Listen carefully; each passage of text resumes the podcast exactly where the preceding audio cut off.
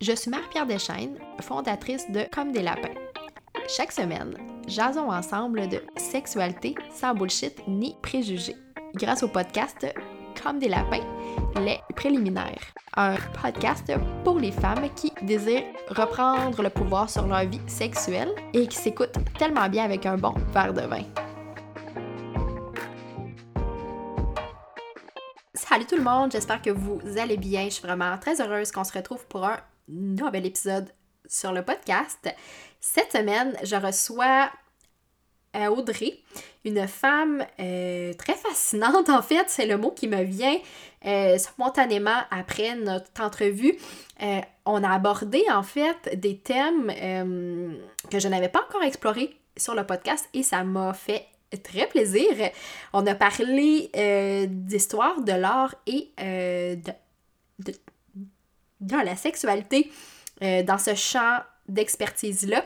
Donc, on a vraiment euh, creusé euh, les œuvres de quelques artistes. Donc, ça a été euh, très intéressant. Et on a aussi abordé justement le, la reprise de son corps à travers différentes méthodes de contraception. ça aussi, ça m'a amené à des réflexions vraiment très intéressantes. J'espère que ça va vous plaire. Euh, si c'est le cas, je vous invite à cliquer sur la page du podcast et euh, à cliquer sur les 5 étoiles et à, nous laisser une review. Euh, ça me fait toujours immensément plaisir de vous lire. Et sur ce, je vous laisse à l'entrevue. Salut Audrey, comment ça va aujourd'hui? Ça va bien, toi Marie-Pierre? Oui, ça va très bien aussi. Euh, journée un peu euh, cosy euh, à la maison. Il y avait une petite neige qui tombait par la fenêtre. je pense que ça fait du bien des fois d'avoir des journées un peu plus tranquilles comme ça. Vraiment, je pense que c'est nécessaire. Ces temps-ci, au contraire, j'ai de la misère à me, sortir du, du, coziness. On dirait que j'en ai besoin à haute dose. oui, je comprends très bien. Euh, je suis vraiment très heureuse que tu sois là. Euh, en fait, euh, pour mettre en contexte nos auditrices, tu es parmi les femmes qui ont répondu à mon appel sur le groupe Facebook. je trouve ça très intéressant. En fait, ce que j'aime vraiment de cette série-là, c'est que toutes les femmes que j'accueille sur le podcast ont vraiment des parcours différents euh, ont des choses à dire sur des thèmes vraiment diversifiés, euh, mais il y a toujours des points qui se rejoignent euh, dans nos expériences parce que j'ai l'impression qu'il y a tellement de choses que j'oserais dire qui sont presque universelles, tu sais, en tant que femme, il y a plein de choses qui se rejoignent, fait que je suis très heureuse de t'accueillir aujourd'hui, puis je pense que les thèmes qu'on abordera durant l'entrevue. c'est des thèmes dont je ne parle pas sur le podcast habituellement. Fait que je suis vraiment très emballée par ça. J'aimerais qu'on brise la glace en fait et que tu me dises, que tu m'en dises un, peu plus sur toi, sur ton parcours, ce que tu fais dans la vie, ce que tu fais aussi pour le plaisir. donc, ouais. Parfait, ouais. merci de me recevoir.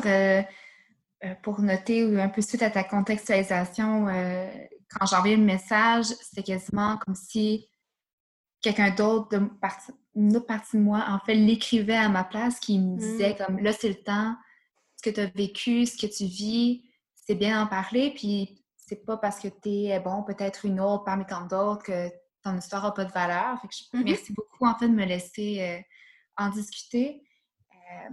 donc, Présentement, je suis à Montréal. Euh, je poursuis mes études en histoire de l'art à Concordia. Mm-hmm. Je suis euh, en train justement de préparer mon application pour la maîtrise. J'ai euh, auparavant fait un baccalauréat en communication marketing à Sherbrooke, d'où je viens originalement. Mm-hmm. Je suis quelqu'un qui, on dirait que j'ai déjà mené quelques vies. C'est assez, assez comique quand je pense. Euh, après mon bac en fait en communication, j'ai complètement euh, changé de chemin. J'ai ressenti un appel en, de bon, pousser ma pratique de yoga, qui m'a amené vraiment à déconstruire beaucoup, beaucoup de, restrictions mentales, beaucoup mmh. de, de, mmh normes imposées, etc. Puis ça m'a mené justement à changer de parcours qui, là encore, euh, je veux dire, euh, j'ai une relation euh, qui a pris fin. Ça aussi, ça a déboussolé beaucoup mm-hmm. mon environnement. Puis là, on dirait que tout s'est mis à débouler. puis beaucoup de mes... je cherche le mot, mais beaucoup de mes tabous personnels en lien avec la sexualité ont refait surface. Mm.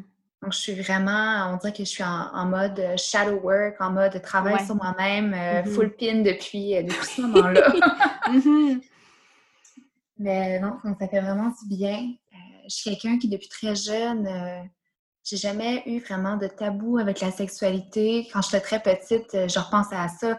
Je veux dire, j'écouvrais justement mon clitoris ou ma vulve, tout ça, les sensations que ça pouvait mm-hmm. créer. Puis je me rappelle distinctement ma mère qui était comme non, on fait pas ça. Puis. Mm. Ouais. Je veux dire, c'est pas de sa faute à elle non plus. Je veux dire, je pense que c'est mm-hmm. quelque chose qui est tellement engrainé dans une société. Là. Euh, mais oui, donc tout ça après, euh, au secondaire, ça s'est poursuivi un peu plus dans cette idée de quand je me suis rendu compte qu'on me trouvait attrayante, mm-hmm. où là, mon anxiété euh, sociale de vouloir être acceptée, puis mon anxiété de performance de, vouloir. ça, c'est complexe à, qualifier, anxiété de performance, mais bref, c'est comme un petit défi pour moi à chaque fois de jusqu'où je peux pousser la sexualité, mon apparente, Mm. sexualité, puis comment est-ce que je peux l'utiliser, puis euh, mm-hmm. bref. Euh, Trouver la ligne, en fait, cette, cette fine ligne. Euh, je pense que quand on est adolescente, souvent, on n'a pas le savoir, on n'a pas l'expérience justement pour bien, bien trouver cette fine ligne et ne pas tomber dans l'excès de l'un ou de l'autre côté. Fait que je pense que c'est très intéressant ce que tu nous partages. Puis j'ai l'impression qu'il y a tellement de femmes qui ont vécu ça aussi, euh, qui m'ont partagé qu'elles se sont faites. Euh, je cherche le bon mot, mais euh, réprimandées, justement, quand elles exploraient leur corps mm-hmm. plus jeune. Et ça, ça laisse des traces, j'ai l'impression, parce qu'en fait, je mm-hmm. lisais un très, très beau texte dans un magazine en ligne et l'autrice disait justement que euh, quand elle explorait sa sexualité euh, en étant une enfant, euh, qu'elle se frottait contre un meuble, exemple. Puis, ça, je pense que c'est sa mère qui est arrivée et qui lui a fait sentir comme si c'était la pire chose au monde, qu'il fallait mm-hmm. vraiment pas faire ça, que les bonnes filles ne faisaient pas ça. Et elle écrit que sa mère ne se souvient sûrement pas de ça mais qu'elle porte ce souvenir pour les deux. Euh, j'ai trouvé ça très mmh. puissant, en fait, euh, de partager ça comme ça. Donc, je voulais juste faire du pouce un peu sur ce que tu partageais, mais, euh, mais oui, je, peux comprendre, en fait, la partie d'ombre, justement, sur laquelle tu travailles en ce moment, sur qui prend de la place aussi dans ta vie, qui prend de la place dans, dans nos vies de femmes. Donc, oui, très intéressant. Oui, tout à fait. J'aime beaucoup comment euh, l'autrice, comme euh, tu, tu le disais, euh, souligne qu'elle porte ce poids-là, mm. ce, ce, poids de deux personnes. Cette, elle porte pour deux. Mm-hmm. Et je trouve que même on porte pour tellement plus que juste nous-mêmes, parce qu'au final, pour moi, ce que ça a fait, cette espèce de dissociation de ma sexualité, ça faisait en sorte que je vivais la sexualité au travers de l'autre. Mm-hmm. Mm-hmm. Donc, dans le monde aussi, comme on est hyper sexualisé avec des images de femmes euh, qui sont vraiment objets, objets de l'homme, tout ça, on en parle et on en parle, puis je pense qu'on n'a pas fini d'en parler, puis c'est important qu'on continue d'y aller par là, parce c'est drôle, avec mon copain, on, parlait d'homosexualité euh, récemment, puis euh, en parlant de relations d'homme à homme, puis il me dit, il me semble, tu sais, dans le temps gréco-romain, c'est quelque chose qui faisait partie de la nature. Puis j'ai dit oui, mm-hmm. en effet, les Grecs ont souvent considéré l'homosexualité comme étant innée à l'homme. Hmm. Mais j'étais comme, mais encore là, pas à la femme. Tu sais, la femme encore là, dans ce temps-là, c'est pas... Euh, non, exact. Et tu sais, ça fait vraiment pas longtemps qu'on commence à s'émanciper sexuellement. Mais euh, mm-hmm. oui, donc, cette, euh, ce type d'expérience, je suis pas mal certaine que plusieurs l'ont vécu. Puis c'est assez, assez étrange à, à, réfléchir comme ça, mais j'écoutais un podcast cette semaine. Si je me trompe pas, c'est un podcast avec ah là, je vais oublier son nom. Ça s'appelle Femme sauvage. C'est avec. Euh, ah, je juste Andréane Jutra. Oui, Andréane Jutra, merci. Ça. Mm-hmm. Euh, avec une femme incroyable, Vanessa Damour. Puis mm-hmm. Vanessa Damour, justement, discutait à quel point l'enfant naît sexuel. Je veux dire, on mm. on n'est pas dissocié de notre sexualité quand on naît. Puis c'est normal, je veux dire, quand on regarde Freud, puis Freud aussi va l'impliquer dans ses phases. Euh, on a une phase sexuelle, on a une phase où on découvre notre sexualité. Mm-hmm. Ça fait partie de notre cheminement euh, physique, intellectuel. Donc, c'est c'est quelque chose que je trouvais bien beau ce qu'elle disait, Vanessa D'Amour, par rapport à comme quoi on n'est pas dissocié. L'enfant n'a pas, pas à être innocent dans le sens qu'on le conçoit mm. aujourd'hui. Oui, oui, oui, je comprends ce que tu veux dire. Puis, j'ai l'impression qu'on perçoit ça comme tabou parce qu'on a des yeux d'adulte. Euh, mais mm-hmm. tu sais, dans les yeux de l'enfant, c'est seulement de l'exploration. Il n'y a pas de. Tu sais, il n'y a pas cette charge qui est associée, là. Tu sais, c'est pas sexuel euh, en tant que tel. c'est vraiment de l'exploration de son corps, euh, de ses sensations. Tu sais, ça va pas plus loin nécessairement. Il n'y a pas d'arrière-pensée, là, tu sais. Non, vraiment pas. C'est comme le classique, euh, on se compare parce que c'est quoi, genre, comment ça, toi, t'as un pénis, puis moi, j'en ai pas. oui, c'est ça, ça dépasse. Je comprends pas c'est quoi. Mhm. Non, c'est tellement, euh, c'est vraiment juste, euh, je veux pas dire objectif, mais c'est vraiment, justement, pas teinté de... Ouais des perceptions extérieures. De cette euh, lourdeur un peu qui est liée avec la sexualité. Très intéressant, très cool.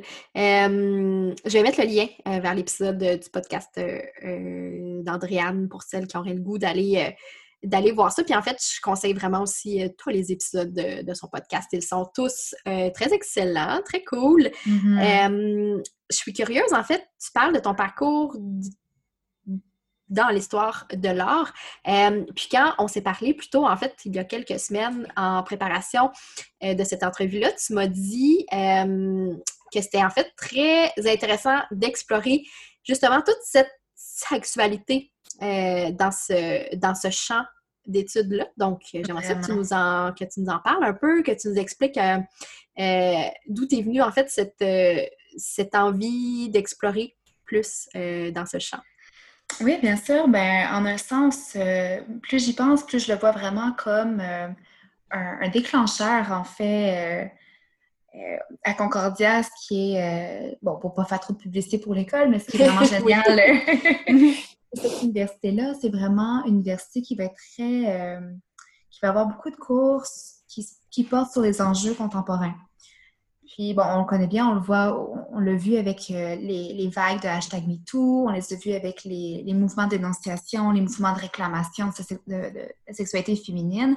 C'est quelque chose qui est euh, extrêmement présent dans, notre contemporain, dans notre monde à nous. Puis, c'est quelque chose, donc, qui est euh, reflété par les artistes. C'est vraiment intéressant parce que ça fait pas... C'est pas nécessairement récent non plus. là, j'ai un blanc de je suis bonne pour avoir des blancs de mémoire dans mes, moments. C'est parfait. il, y a un texte qui a été écrit. Euh, où sont Bref, un, texte fort vraiment dans ce qu'on appelle euh, l'approche féministe en histoire de l'art, mm-hmm. euh, qui justement questionne où sont les femmes artistes. Parce que on remarque beaucoup en histoire de l'art, bon, on les connaît, là, je veux dire, les, les, turtles, les Ninja Turtles de la Renaissance, euh, etc. Euh, c'est bon. on, voit souvent les hommes, euh, en fait, pendant longtemps, socialement, être artiste, c'était vraiment une, position masculine. Puis, mm-hmm. le classique, là, une femme, ça restait à la maison, c'était vraiment confiné à l'espace domestique. Puis c'est vraiment intéressant au moment où on vient vraiment switcher, ou bien au moment où y a des femmes qui viennent vraiment perversifier un peu la pratique artistique mmh, euh, mmh. pour réclamer leur, leur, posture de femme ou alors juste pour venir vraiment euh, jouer sur les conventions patriarcales euh, de la mmh. féminité. Ouais. Puis j'ai eu plusieurs cours en fait là-dessus qui se sont mis à décortiquer tout ça. des cours qui, je sais, quand tu te mets à, lire et à lire là-dessus, que tu vois des images, les images ont tellement un impact sur, soi, ça, ça, résonne tellement à l'intérieur. Visuellement, on, a une impression de tout ça, donc ça, ça met toujours jouer dans le subconscient. Mm-hmm. Des choses qui m'ont questionné sur, qui ont mis en fait des mots sur certains malaises que j'éprouvais ou sur certaine façon comment je me sentais par rapport à ça. Puis ils sont venus vraiment me pousser à aller euh, réfléchir à OK, euh, mon plaisir féminin, lui, qu'est-ce qui qu'est-ce qu'il en est? Puis mm-hmm. comment je m'habille, puis bon, ce que ça veut dire, mais qu'est-ce que qu'est-ce que tout ça en fait? comment je me, je me, positionne dans tout ça? ou encore, un des, un, des, cours que j'ai suivi parlait beaucoup de l'activisme. Mm-hmm. Puis là-dedans, on parlait beaucoup bon, de réclamation d'identité sexuelle. Puis c'est quelque chose qui, ne euh, veux pas, tu viens talonner certains tabous, par exemple, euh, ton orientation sexuelle. Euh, tu comprends, bon, certains, certains vocabulaires, tu te familiarises avec ça. Tu sais, mm-hmm. en, anglais, c'est cisgender, mais c'est ce que c'est identifié comme étant femme, ou bref. Mm-hmm. Puis aussi toute l'idée de la réflexion que ça t'amène. moi, personnellement, tous ces cours-là, en fait, sont vraiment venus me, bousculer un peu dans, mes, dans mon mode de pensée, ma sexualité à moi, mon plaisir à moi, mais aussi euh, comment je me positionne, euh, par exemple, en tant que, que, femme bisexuelle qui n'a pas eu de relation avec des femmes en mm-hmm. tant que telle, mais qui a quand même le droit de s'identifier comme telle. Absolument tout, un processus qui s'engendre, puis c'est quelque chose que je trouve fascinant avec l'histoire de l'art. C'est une des raisons pour laquelle je poursuis à la maîtrise, euh, pour venir talonner tout ça, puis pour voir comment est-ce qu'on pourrait amener ça au plus grand nombre, amener ça chez les jeunes, amener ça pour euh, recréer un espace sécuritaire où tu peux justement poser ces questions-là. Mm-hmm. Mm-hmm. Oui, c'est vraiment très intéressant comme euh, perspective parce que, comme tu l'as si bien dit, je pense que l'art, c'est l'un des champs où il y a le plus de j'oserais dire, d'expérimentation, de, de c'est souvent là que beaucoup de mouvements sociaux, sociétaux, je suis jamais certaine, euh, de mouvements sociaux euh, prennent naissance, prennent racine, puis j'ai l'impression aussi que l'art, souvent, ça vient du peuple, tu sais, euh, mm-hmm. dans un sens. Donc, c'est vraiment un terreau fertile justement pour créer ces conversations-là qui souvent dérangent, mm-hmm. changent les choses, bousculent, développent des conversations qu'on n'a pas dans d'autres milieux plus j'oserais dire, plus rigide, plus euh, avec plus de normes. Euh, donc, oui, c'est vraiment très, très intéressant ce que tu apportes. Puis si, je trouve que c'est une belle façon aussi, justement, de, de s'exprimer. Et je pense que les femmes, comme tu mm-hmm. le dis, l'ont vraiment bien fait en prenant d'assaut, dans un sens, euh, mm-hmm. le champ plus artistique parce que c'est quand même euh, très intéressant de, hum, de penser que les, les, femmes n'avaient pas leur place dans le milieu de l'art. comme si l'art faisait une euh, distinction des genres et hum, que les femmes étaient comme ben non, toi, tu pourras pas être une artiste. Euh, c'est comme si, parce que moi, j'ai l'impression que, tu sais, l'art, c'est quelque chose que tu as en toi. Oui, évidemment, ça se développe, c'est une pratique, mais j'ai l'impression que tu peux pas aller contre cette force-là. Et si tu étais une femme, ben c'est comme si il fallait que tu refoules ces envies-là euh, mm-hmm. parce que tu avais un rôle qui était déjà euh, prédéterminé. Euh, donc, ces femmes-là qui, qui, ont eu le courage de dire non, moi je prends ma place. J'accepte de me faire regarder, évidemment, avec des regards très durs, mais Mais ouais, non, je trouve ça, je trouve ça très inspirant, en fait, parce que justement, ça nous prouve à quel point il faut faire un travail immense pour, ben, pour défaire des barrières, pour, pour, pour changer les choses. Puis, euh, je pense qu'on leur doit comme énormément euh, à nos précurseurs justement. oui. oui, non, vraiment, écoute, là-dessus, tu as raison. Puis je veux dire, il y a, euh, encore là, il y a beaucoup d'éléments socio-économiques aussi qu'il faut considérer. Comme par mm-hmm. exemple, je pense à Artemisia Gentileschi, qui est une artiste peintre euh, au niveau de la, fin de la Renaissance, de cette époque-là. Mm-hmm. Je veux dire, elle, a pu s'établir en tant que peintre, mais elle a pu le faire parce que socio-économiquement, elle avait les moyens d'eux. Elle venait d'une mm. famille aussi qui lui, a permis ça. Mm. au contraire de femmes euh, comme euh, Jeanne euh, Momen, qui est une artiste des années de l'entre-guerres en Allemagne, donc entre la fin de la première, le début de la mm-hmm. deuxième, qui, au contraire, c'est, par exemple, celle-là, Jeanne Momen, c'est une femme qui, justement, n'avait pas vraiment beaucoup de moyens, ce qui ne l'a pas empêché, en fait, d'aller explorer parfois des, points de vue qui euh, sont délaissés par les, artistes masculins. Mmh, mmh, mmh. Comme par exemple euh, l'homosexualité féminine ou encore la prostitution, euh, le corps nu dans tous ses états, la maternité. ce sont tous des sujets qui sont... Ce que je trouve intéressant de ces femmes-là, en fait, c'est qu'ils ont pris ces sujets-là, qui sont comme délaissés, qui sont repoussés en étant pas assez intéressants, Mm-hmm. Mais ils le font avec une, tellement une. Euh, c'est tellement cru, c'est tellement. Ouais. C'est pas, pas poli, là, c'est vraiment. Non, oui. oui, oui, je comprends ce que tu veux dire. C'est comme s'il y avait une urgence de dire, une urgence de, euh, de partager, de, de, de, changer les codes, d'avoir une vision, comme tu dis, plus, plus crue, plus réaliste aussi de ce que c'est, euh, mm. justement. Fait que je pense que ça passe aussi à travers ça. Oui, vraiment. Puis c'est drôle parce que ça me fait penser aussi à comment, euh, parce que ces femmes-là se positionnent euh, complètement à l'opposé euh, de bon, ce qu'on connaît des grandes, des grandes normes mm-hmm. artistiques. Mm-hmm. Puis comment, comment la femme a été dépeinte aussi au travers de tous ces siècles-là. Puis il y a une femme que j'admire énormément, c'est une artiste qui s'appelle Tamara de Lempicka.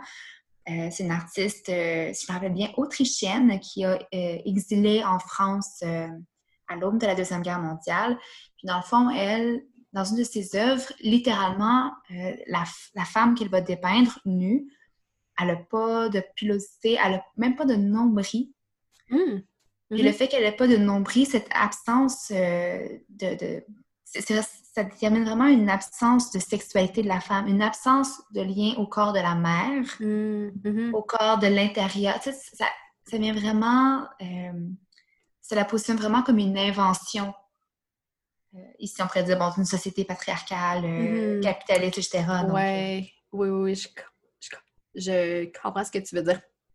Donc, c'est quand même, c'est esthétiquement plaisant, ces, ces œuvres sont superbes, mais des petits détails comme ça qui viennent déranger, puis qui soulignent au contraire comment les femmes ont été dérobées de, du contact avec leur mm. physicalité, avec leur sexualité, puis comment mm ce sont toujours représentés d'une certaine façon euh, qui est vraiment idéalisée, pas du tout réaliste. Euh.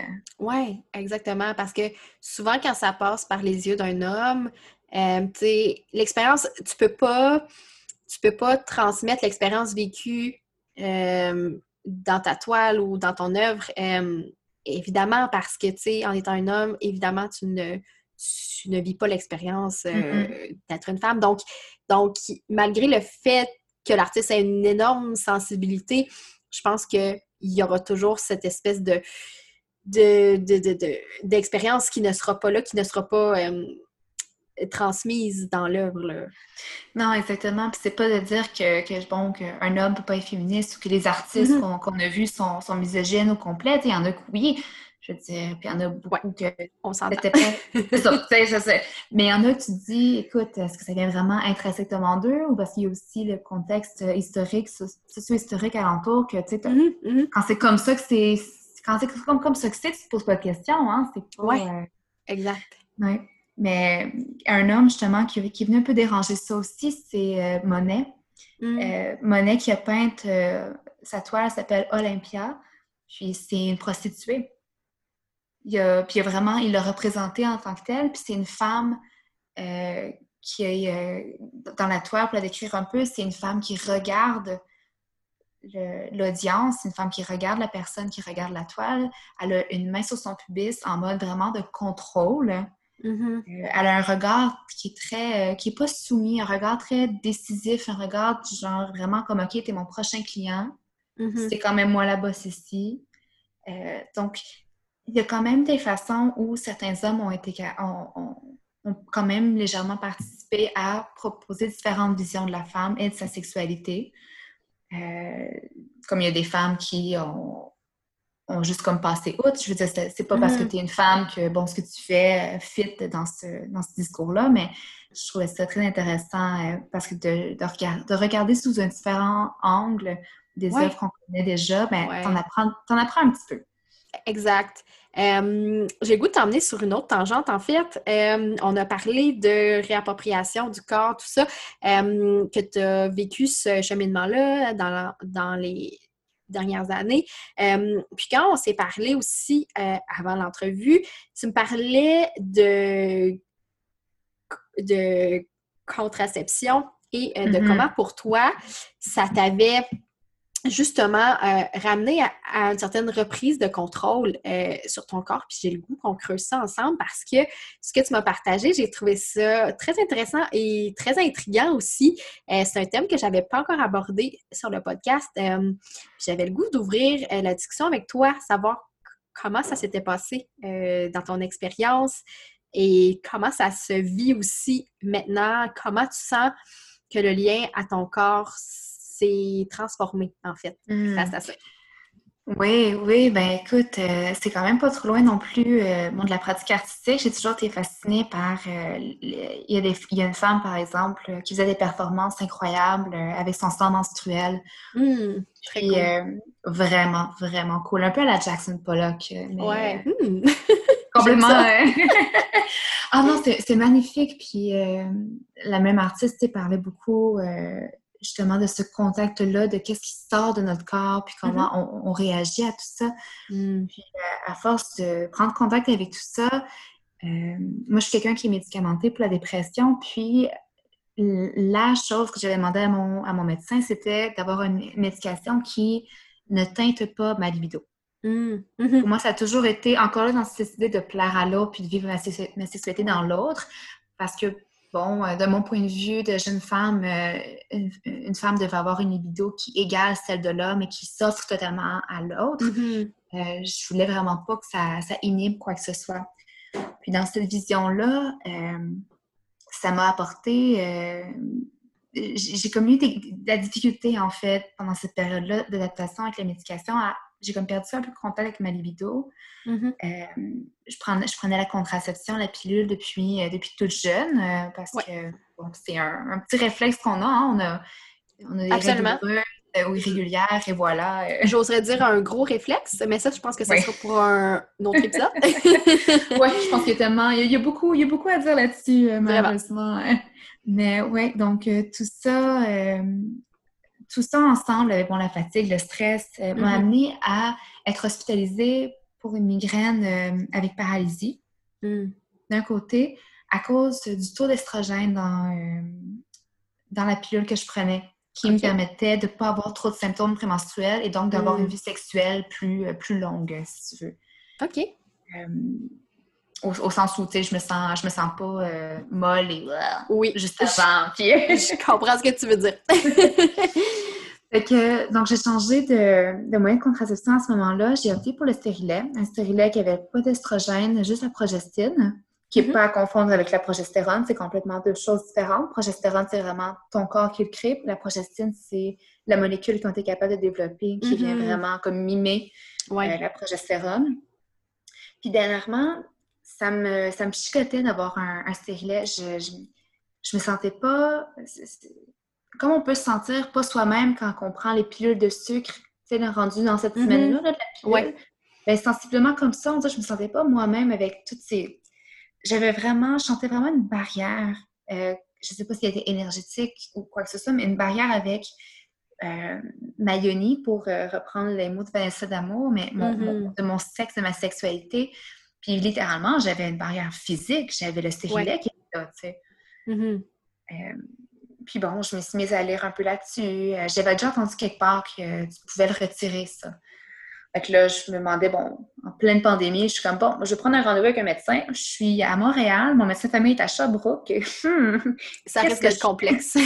très, très complexe. Mm-hmm. Et en faisant des petites recherches, euh, parce que c'est devenu, devenu, un peu comme une obsession pour moi. Euh, mm-hmm. J'étais comme, ben là, je, je comprends pas. Je, non, je veux pas.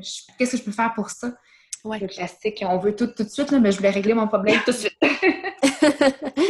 Euh, Puis dans le fond, je suis tombée sur plusieurs articles de femmes qui avaient procédé eux-mêmes au retrait du stérilet. Ça m'a vraiment intriguée. Je suis tombée aussi entre filles, un podcast sur radio, l'application de Radio-Canada mhm. euh, oui. audio, là, euh, mhm. qui parlait de ça parce que l'une des, des, femmes qui parlait l'avait fait elle aussi. OK. Fait que là, euh, ça m'intrigue. J'ai une amie qui est infirmière, je commence à lui envoyer des messages de comme Hey, t'as-tu déjà entendu parler que comme ça pouvait se faire, etc. Elle est comme complètement à tombe des nues, et comme non, mhm. je sais pas, mais voyons. Puis je lis de ça, je tombe sur un texte vraiment intéressant qui parlait comment, encore là, juste de par le stérilet qui est posé par un médecin et qui est naturellement retiré par un médecin, mm-hmm. on est encore dans cette idée-là que ta sexualité ne t'appartient pas. Mm-hmm. Que tu as besoin d'une aide extérieure pour avoir un accès à ton corps. Oui, exact. C'est comme une perte de... D'autonomie. Oui, ouais, exactement. Pouvoir aussi. Mm-hmm ça m'a vraiment, c'est vraiment venu résonner puissamment au fond de moi. Puis, juste par curiosité, je suis allée voir, bon, je suis assez à l'aise avec, euh, à ce moment-là, je suis devenue assez à l'aise avec le toucher interne, etc. Mm-hmm. Donc, je m'étais familiarisée avec la région. C'est pas quelque chose qui, il y a des gens qui sont pas à l'aise non plus euh, de, le faire, mm-hmm. mais tu sais, il y a effectivement, il y a des petits fils que tu es capable d'aller toucher. Puis, la, la, procédure est simple. Hein? Euh, moi, je suis médecin. La différence, eux vont mettre un spiculum puis ils vont le faire ben, avec toi assis sur la table. Mm-hmm. Mais je veux dire, tu pourrais toi aussi, parce qu'il s'agit vraiment juste de tirer doucement sur le fil, voir si ça passe ou pas. Puis on dirait que juste de voir, je vais juste, juste curieux. J'étais comme, bon, je le ferai pas, je vais juste voir si, si c'est ce qui va se passer. C'est mm-hmm. ça. Écoute, le, sentiment de comme, je pourrais le faire, je sentais qu'il n'y avait aucune résistance. Mm. J'ai eu un petit moment de, j'avais, écoute, j'avais de l'adrénaline, là, j'étais comme... Mmh, ouais. je peux plus arrêter, là. fait que je l'ai fait au complet, puis franchement, euh, le bien mental, surtout au départ, que ça l'a fait, mmh, mmh. Euh, probablement que ça a joué un effet placebo dans, dans cette impression-là que je me sentais tellement plus légère, euh, plus connectée à cette région-là. Puis Bon, par la suite, la question, euh, comme je suis en couple, je suis sexuellement active, la question m'est venue de OK, c'est quoi ma méthode de contraception maintenant? Mm-hmm. Euh, puis bon, je suis tombée sur plusieurs, euh, plusieurs méthodes. Celle que j'ai choisie, c'est la méthode symptothermique, mm-hmm. qui propose d'observer des signes, des signes de fertilité. Ça, ça veut dire comment, bon, ton liquide, ton, ton mucus cervical. Ouais ta glace cervicale. Ouais. Exactement. Ta glace cervicale, euh, ta température, mm-hmm. puis bon, dépendamment si tu veux ou pas, si tu l'aise ou pas, euh, la position de ton cervix. Mm-hmm. Puis toutes ces petites notions-là, physiquement, t'obligent à te reconnecter à ton corps, à ta sexualité. Exact. Exact. Puis à en parler aussi, je sais pas, euh, pour, pour toi, si c'est... Je sais pas si je me... je sais pas si tu, tu l'utilises ou si tu la connais, mais euh, c'est quelque chose qui te force à en parler avec ton partenaire parce que là, mm-hmm. t'arrêtes ta, ta, contraception. Là. Tu peux pas juste laisser ça euh, comme ça. Dans le vide, ouais. Non. c'est, à moins que ce soit ton, ton désir, puis c'est le cas, je veux dire, il n'y a, pas de, a pas de jugement là, mais donc, euh, ouais, ça l'a vraiment poussé mm-hmm. tout ça. Ça l'a l'a en même temps bon forcé des discussions par rapport au plaisir sexuel, puis par rapport à OK, ben là, quand je suis très fertile, il faut éviter tout ce qui est pénétration juste pour pas prendre de chance. Donc, OK, qu'est-ce qu'on explore? Ouais. Ouais. Il y a comme un monde qui s'ouvre, là. Vraiment. Parce que souvent, mm-hmm. tu vas te dire, ben là, OK, c'est pas, tu t'abstiens, mais c'est comme, non, non, non, non. Il y a d'autres options, là. Tellement d'autres options. Puis, euh, c'est quelque chose qui m'a poussée à faire plein de recherches aussi sur Internet. Puis, je suis tombée sur euh, plusieurs réseaux sociaux, plusieurs comptes super pertinents, puis vraiment intéressants qui parlent justement de, désir, de, santé, féminine, ben, santé féminine sexuelle, donc toutes ces idées-là de qu'est-ce que comment tu peux stimuler, qu'est-ce que tu peux faire autre que la pénétration, puis on va s'entendre, c'est bien fun la pénétration, mais moi, quand on m'a dit que ça équivalait, que l'intérieur du vagin équivalait au scrotum, côté terminaison nerveuse. Ouais. On comprend ben pourquoi le plaisir n'est pas toujours au rendez-vous. exactement, exactement. tu dis, écoute, l'homme peut bien aimer ça, là, tu comprends pourquoi la femme, c'est moins... euh, C'est ça, c'est moins là. C'est ça. Fait que non, ça l'a vraiment aidé. Puis à travers de tout ça, je me suis penchée aussi sur qu'est-ce qui se passe dans ton corps pendant, pendant ton cycle. Mhm.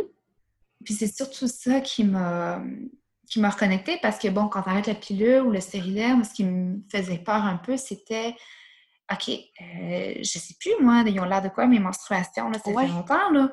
Oui, oui, c'est ça exact. Ça peut faire peur au début de, de Mhm. retrouver un cycle naturel parce qu'on entend tellement d'histoires de femmes pour qui ça a pris quelques mois avant que ça revienne, qui ont eu des poussées d'acné, qui ont eu Mhm.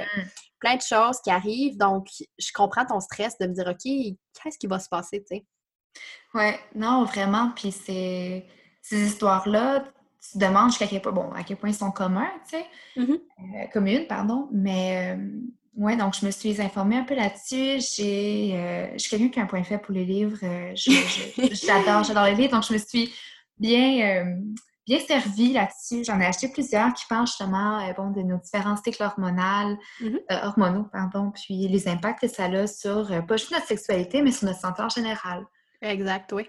Puis c'est, ça a ouvert un monde vraiment, Mm. euh, je veux dire, ce qui aide beaucoup parce que là, une crainte que j'avais, c'était de, d'avoir une perte, même si elle était momentanée, mais de libido. Mhm, ouais. En me disant, bon, encore là, tu sais, bon, qu'est-ce que je fais, là? C'est... Oui, c'est ça, exact. Euh, ça, qui a participé aussi à la reprise de ma sexualité, à moi, puis de aussi me rendre compte que c'est pas... euh, on entend tout le temps parler, bon, quand t'es en couple, après un certain moment, c'est... Ça s'émousse, oui, c'est ça. ça. Le désir, euh, c'est ça, se, se refroidit, on va dire ça comme ça. Ouais. Puis là, c'est comme moins, euh, moins dans le, le- le temps, le, le temps du jour et tout. Mhm, Puis mhm. euh, c'est quelque chose qui, qui venait me chercher parce que j'ai encore des relents comme quoi la sexualité est intimement liée à euh, l'amour que l'autre peut m'apporter Mhm, ou mhm. ma valeur, ma valeur à moi. Exact, oui, oui, oui. Euh, je pense écoute, c'est un peu, c'est un peu comme beaucoup de choses. C'est quelque chose qui va prendre énormément de temps à déconstruire, mais euh, Mhm. ça, ça en vaut la peine. là. Oui. de prendre, de prendre conscience de ce qui se passe dans mon corps, les changements qui- que les différentes hormones occasionnent sur euh, ma sexualité, sur ma libido, ben ça te met les choses en perspective, puis ça te dit, OK, Mhm. écoute, je, je suis pas programmée, je, je suis programmée euh, ironiquement pour avoir euh, une grande poussée de libido au moment où je suis plus fertile. Merci mon corps, t'es bien faite, mais Oui, c'est ça. non merci. Mais ça te donne aussi des, des repos. Puis quand tu es confiante à dire j'ai le droit de me reposer, j'ai le droit de pas en Mhm. avoir envie, mais c'est plus facile, je trouve, de l'affirmer par la suite. Oui, tellement.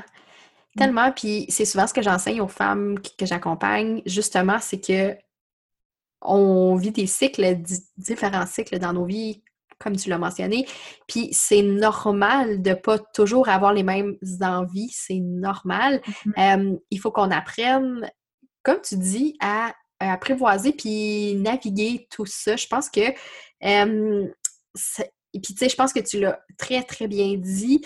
Souvent, euh, notre valeur en tant que femme est perçue, ju- tu sais, justement, dans notre euh, capacité à procurer du plaisir à l'autre. Euh, il faut qu'on déconstruise ça parce que c'est Mhm. extrêmement malsain.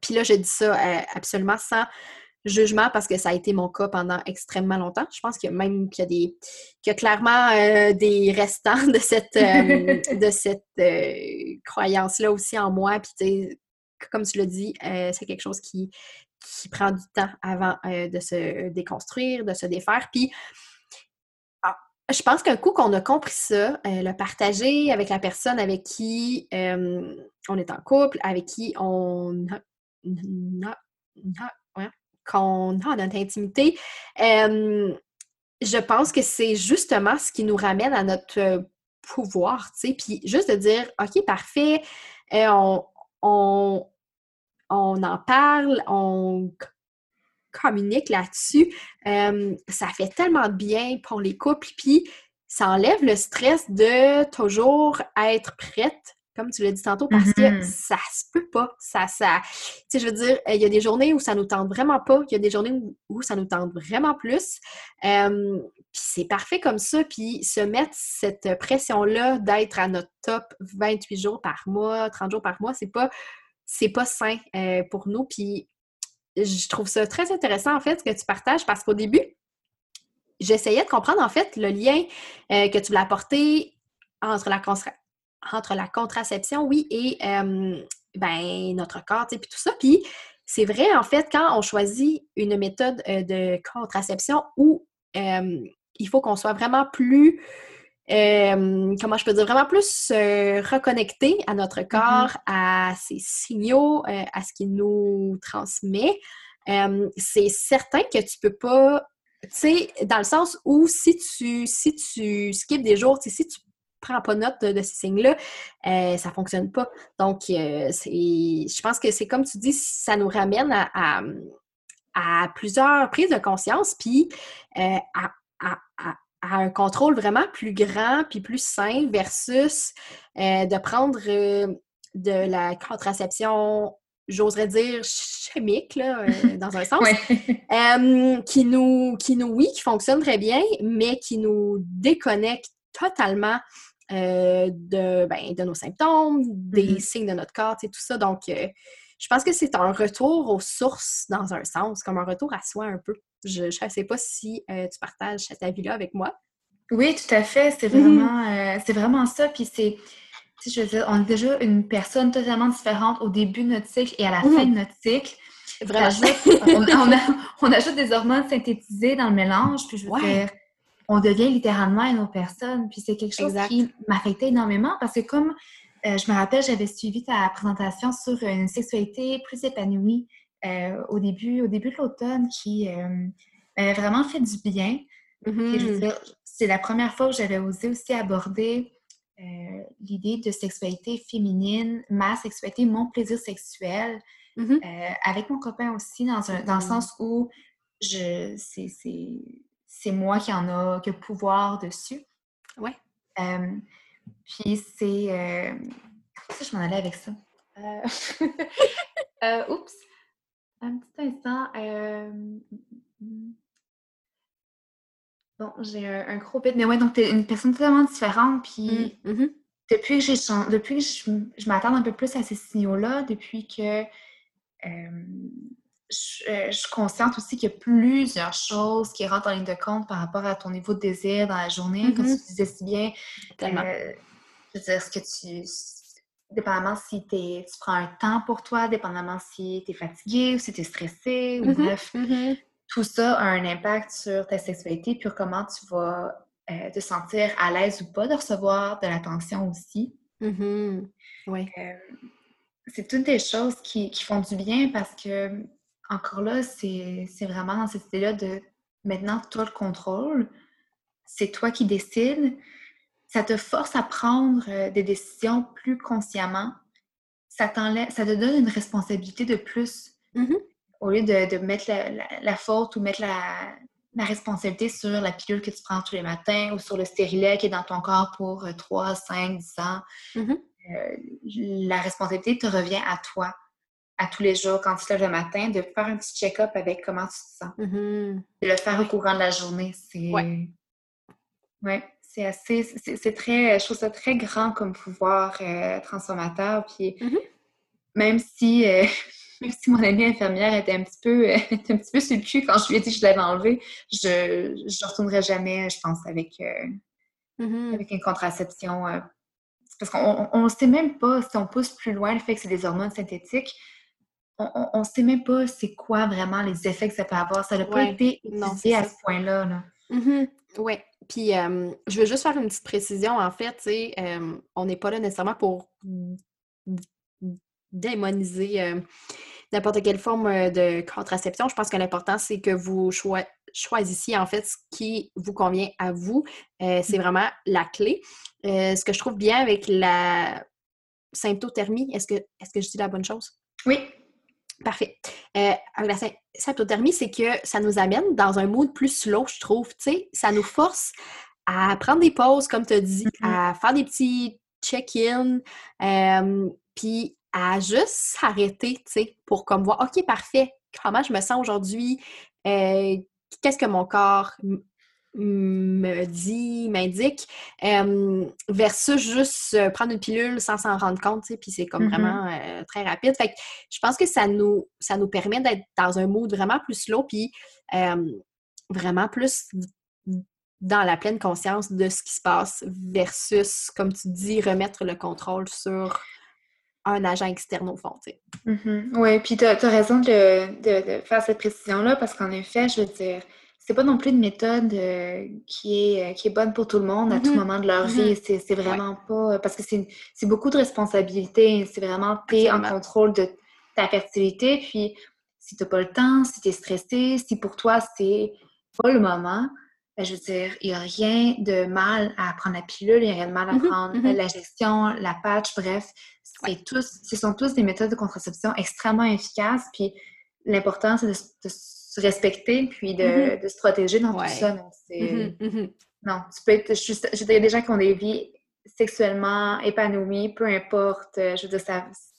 Moi, j'ai vu un lien de corrélation parce que je me sentais déconnectée, mais il y a tellement d'autres blocages aussi. C'est probablement probablement que ça a été, euh, j'ai attribué à ça beaucoup de mes blocages euh, au stérilet, mais je veux dire, c'est une, une, euh, une, expérience parmi tellement, tellement une multitude.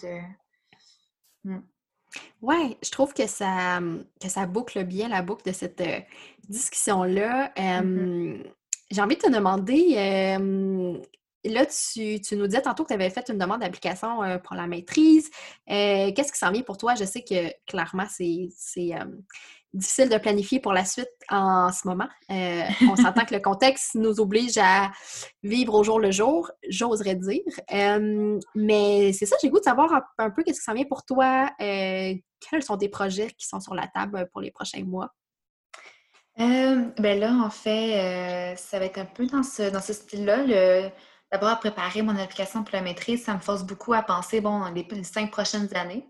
C'est un, oui. peu, euh, un petit peu stressant, mais euh, donc c'est quelque chose que, en ayant justement cette espèce de fascination, si je peux dire, pour la sexualité et le plaisir féminin, euh, c'est sûr que c'est quelque chose que je vais vouloir aller explorer parce qu'encore mm. là, c'est quelque chose qui, je pense pas qu'on on, manque pas d'informations là, mais on peut en avoir encore beaucoup plus.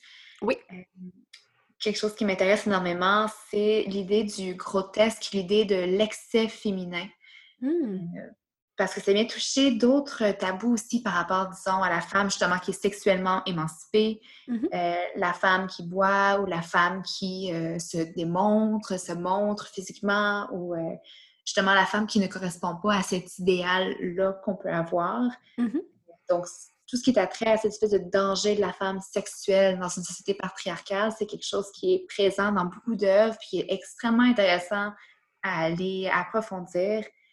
Puis dans tout ça, quelque chose que je trouve extrêmement euh, beau, puis qui, me fascine aussi, c'est euh, le textile, les pratiques, euh, les pratiques justement du textile, les pratiques du, des tissus ou des pratiques mmh. comme ben, le, faire du patchwork, euh, faire une courte pointe, ou euh, je pense à mhm. Kelly, euh, Kelly, Yoni aussi sur mhm. Instagram qui fait de magnifiques broderies. Oui. Donc, toutes ces, toutes ces pratiques-là qu'on dit plus craft, en, opposition à ce qui est comme l'art, mhm. même si c'est encore là, ça aussi, c'est une espèce de hiérarchie des genres. C'est ça, bien problématique. Mais donc, tout ce que ces pratiques-là peuvent euh, accomplir en tant que regroupement, à venir connecter des femmes euh, d'un peu partout euh, dans des mouvements de dénonciation, des mouvements de réclamation, des mouvements de mm-hmm. support. c'est quelque chose que je trouve extrêmement fascinant, puis je trouve c'est quelque chose que j'aimerais beaucoup, beaucoup aller explorer. je pense que c'est quelque chose qui est encore là pour, pour ramener dans une idée plutôt pratique. comme un de mes désirs, c'est vraiment d'enseigner, ou du moins d'avoir une, une position active au sein de la culture euh, au Québec pour justement mm-hmm. aller pousser, aller mettre des petites graines un peu partout euh, par rapport à, ces mm-hmm. thématiques-là. ça va être long à déconstruire, puis on ne fera pas ça tout seul, mais je pense qu'on est sur la bonne voie, puis c'est mon plus grand désir de participer à, à ça. je comprends tellement ton désir de, de, semer des graines, comme tu dis. Je pense qu'on est, on est clairement on a cet appel, en fait, chacune de notre côté, de le faire. je te souhaite absolument que ça fonctionne pour toi et que tu puisses prendre le temps d'explorer tous ces beaux thèmes que tu nous as partagés. Ça semble très fascinant, en fait. je veux prendre le temps de te remercier pour ton temps, pour ce partage avec nous. J'ai vraiment eu beaucoup de plaisir à discuter avec toi. J'espère que nos auditrices aussi euh, ont eu ce même plaisir-là. Puis, euh, ben écoute, je te souhaite euh, une très belle fin d'année 2020 parce qu'en ce moment, on est en décembre 2020. Mm-hmm. si je ne m'abuse, le podcast devrait être diffusé en 2021. Par contre, je te souhaite quand même un, un très beau temps des fêtes différent. Euh, de prendre soin de toi. Puis euh, j'espère avoir la chance qu'on se reparle aussi euh, très bientôt. Oui, mais merci beaucoup. je ne savais pas trop comment m'attendre avec notre discussion aujourd'hui, mais je suis très. non, je suis très contente. C'est vraiment. Ça a été très agréable. Merci beaucoup pour ton écoute, puis les ajouts que tu as mis, puis comment. En fait, ça tellement bien. Ça s'est bien coulé. Mm-hmm super, euh, super intéressant, euh, même pour moi, à, juste en parler. Euh. oui. super. Merci beaucoup. Ça me fait plaisir. Salut.